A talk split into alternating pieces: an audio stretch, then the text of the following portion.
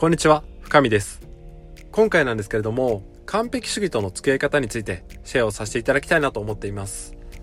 僕はですね、昔から本当に自信がない性格だったんですけれども、それはですね、スタートアップの時も変わらずですね、自信のなさから多くのことで悩んでたんですよね。例えばですね、完璧な商品を作らないといけないとか、誰に出しても恥ずかしくないものを提供しないといけないとか、絶対にミスをしてはいけないとか、そういう思いで仕事をしてたんですけれども、その、要は物事を全て0か100で見ちゃってたんですよね。なので、完璧主義っていうのがすごく行動の負担になってしまってたんです。僕自身完璧主義っていうことをネガティブに捉えてたんですけれども、しかしですね、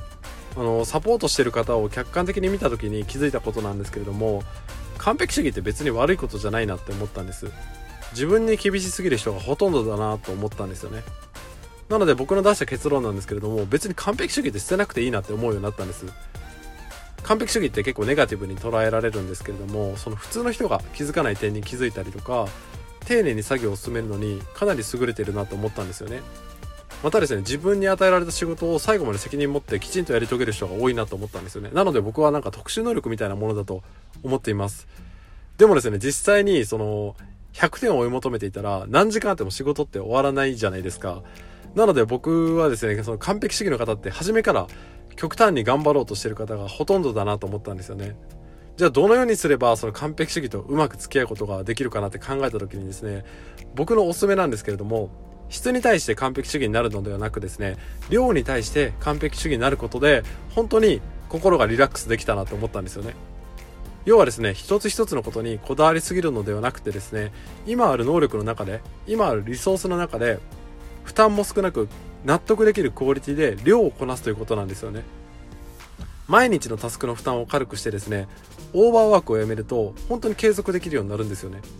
しかも時間には限りがありますし、その全てを完璧に仕上げようと思うといつまで経っても仕事って終われないんですよね。なので、スタートアップ当初から完璧を目指しても、継続は本当に難しくなりますし、成長もめちゃめちゃ遅くなるんです。それに、どれだけ完璧を求めたところで、そもそも完璧なんてものは世の中に存在しないんですよね。僕の出した答えなんですけれども、質に完璧になるのではなく、量に完璧になることをお勧めさせていただきたいなと思っています。重要なことはですね、完璧を目指すより、まずは終わらせることです。完璧主義とうまく付き合い、少しずつ小さな一歩を意識してみてください。今回の音声は以上となります。最後までご清聴いただき、本当にありがとうございました。失礼します。